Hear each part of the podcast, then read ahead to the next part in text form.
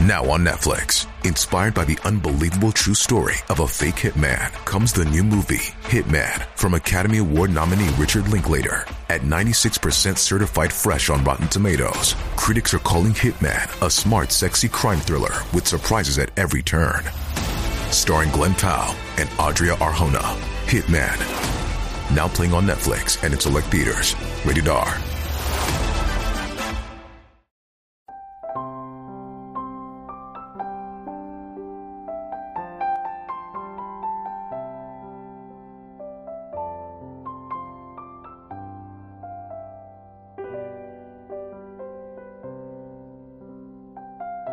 做好这三点，生活也会偏袒你。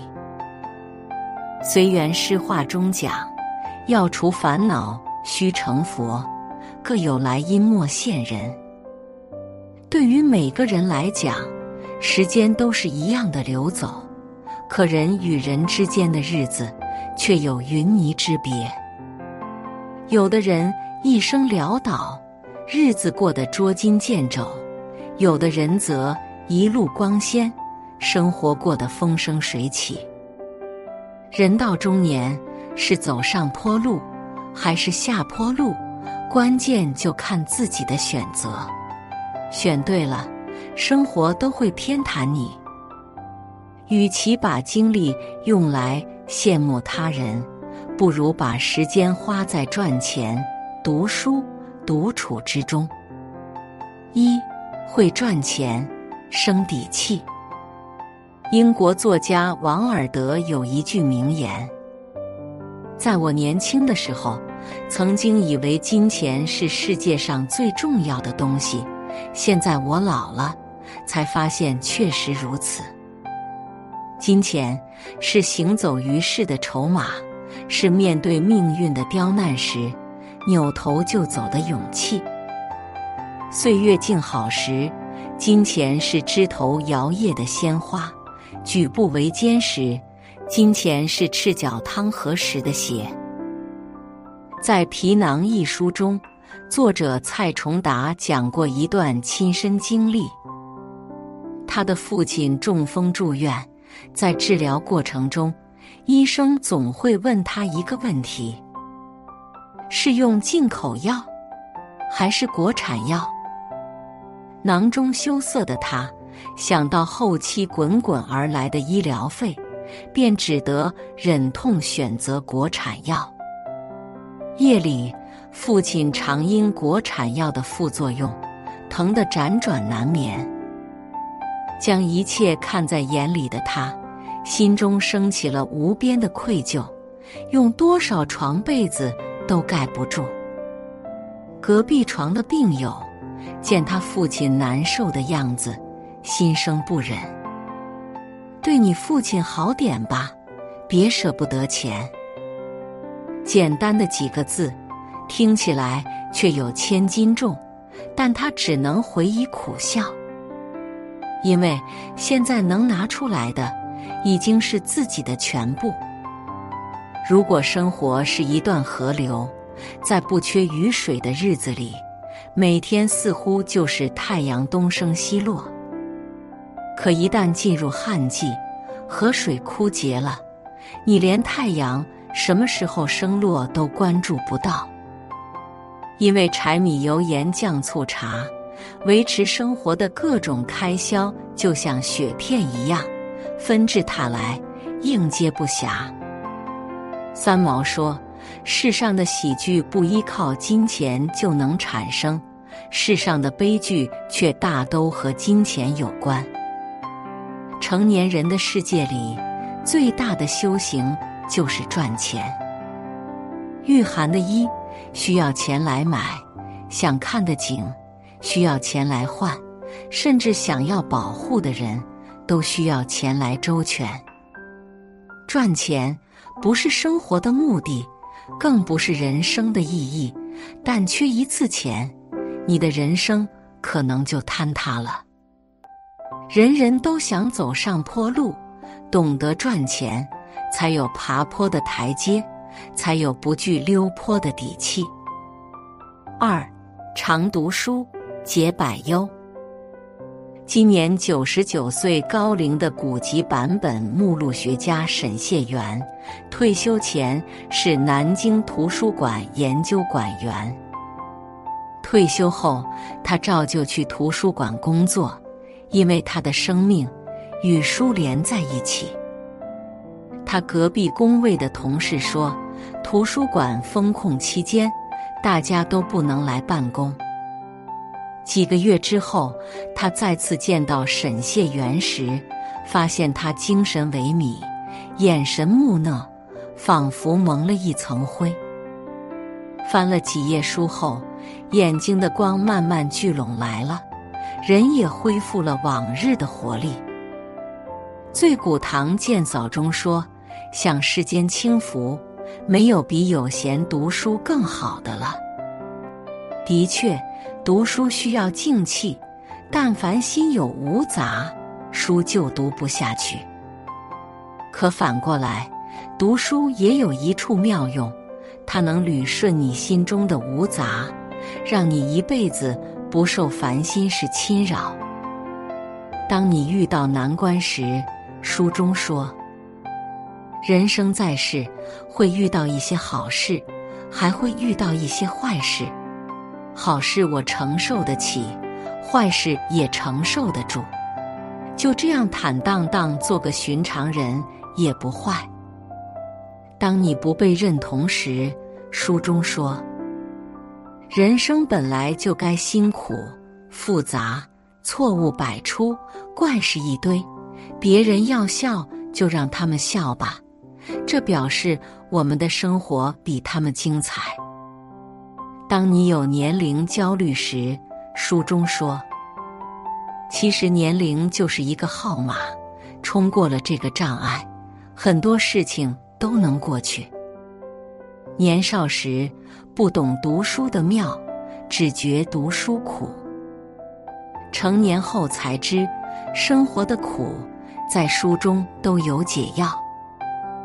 那四四方方的纸堆下，是不同年代。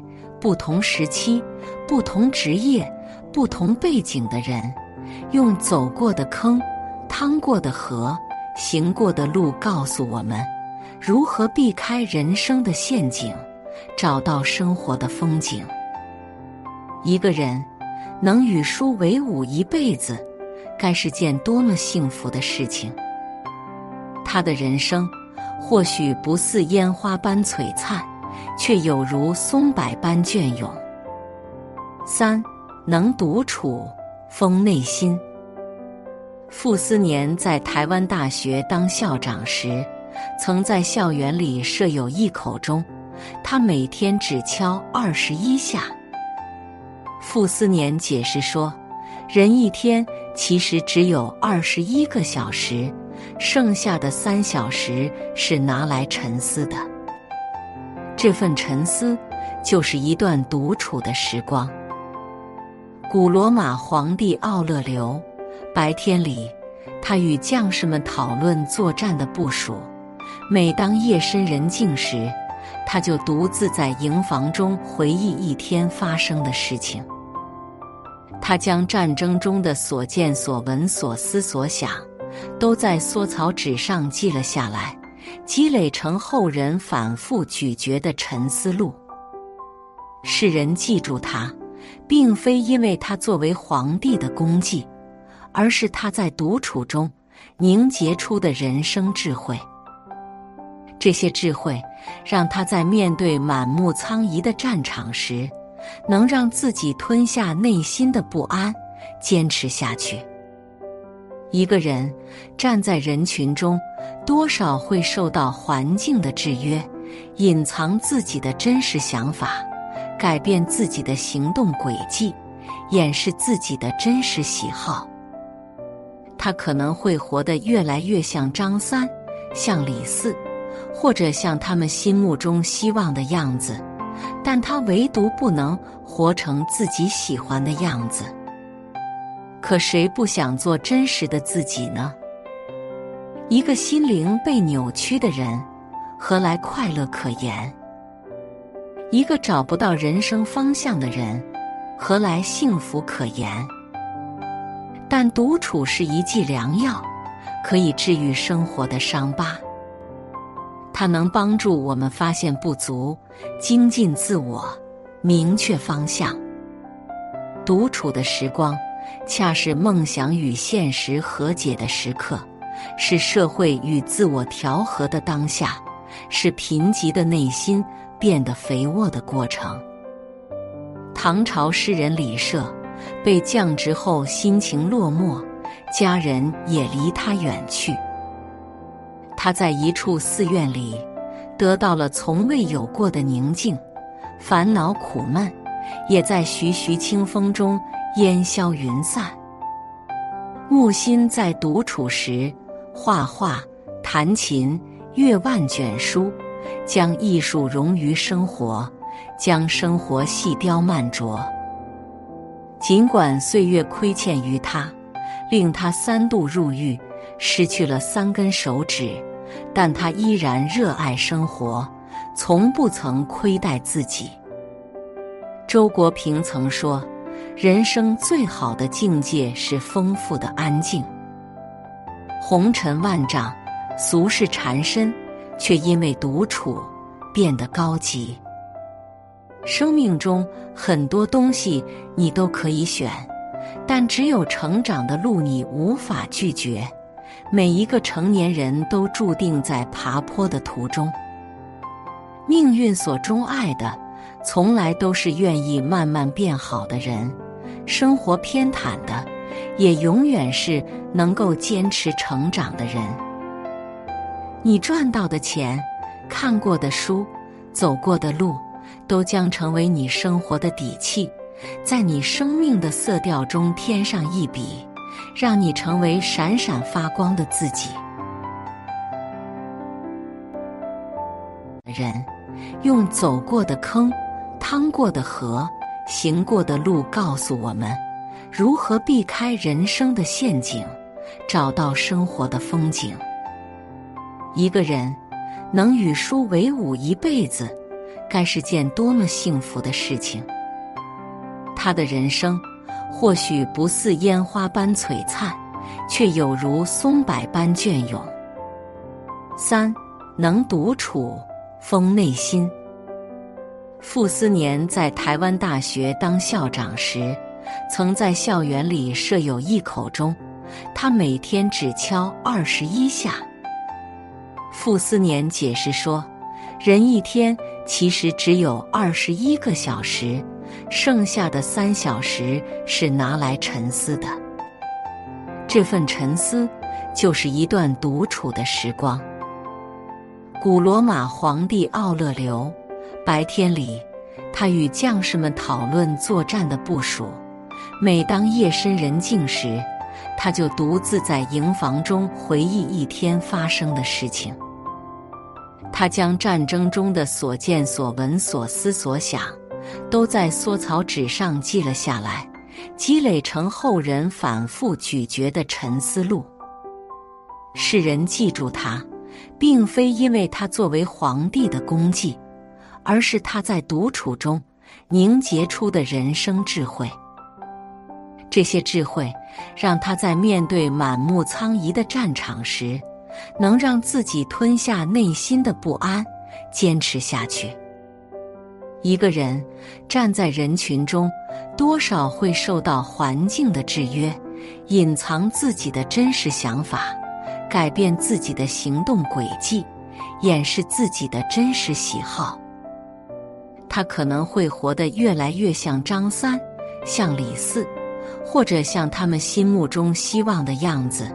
但他唯独不能活成自己喜欢的样子。可谁不想做真实的自己呢？一个心灵被扭曲的人，何来快乐可言？一个找不到人生方向的人，何来幸福可言？但独处是一剂良药，可以治愈生活的伤疤。它能帮助我们发现不足，精进自我，明确方向。独处的时光，恰是梦想与现实和解的时刻，是社会与自我调和的当下，是贫瘠的内心变得肥沃的过程。唐朝诗人李涉被降职后，心情落寞，家人也离他远去。他在一处寺院里，得到了从未有过的宁静，烦恼苦闷也在徐徐清风中烟消云散。木心在独处时，画画、弹琴、阅万卷书，将艺术融于生活，将生活细雕慢琢。尽管岁月亏欠于他，令他三度入狱，失去了三根手指，但他依然热爱生活，从不曾亏待自己。周国平曾说。人生最好的境界是丰富的安静。红尘万丈，俗世缠身，却因为独处变得高级。生命中很多东西你都可以选，但只有成长的路你无法拒绝。每一个成年人都注定在爬坡的途中。命运所钟爱的，从来都是愿意慢慢变好的人。生活偏袒的，也永远是能够坚持成长的人。你赚到的钱、看过的书、走过的路，都将成为你生活的底气，在你生命的色调中添上一笔，让你成为闪闪发光的自己。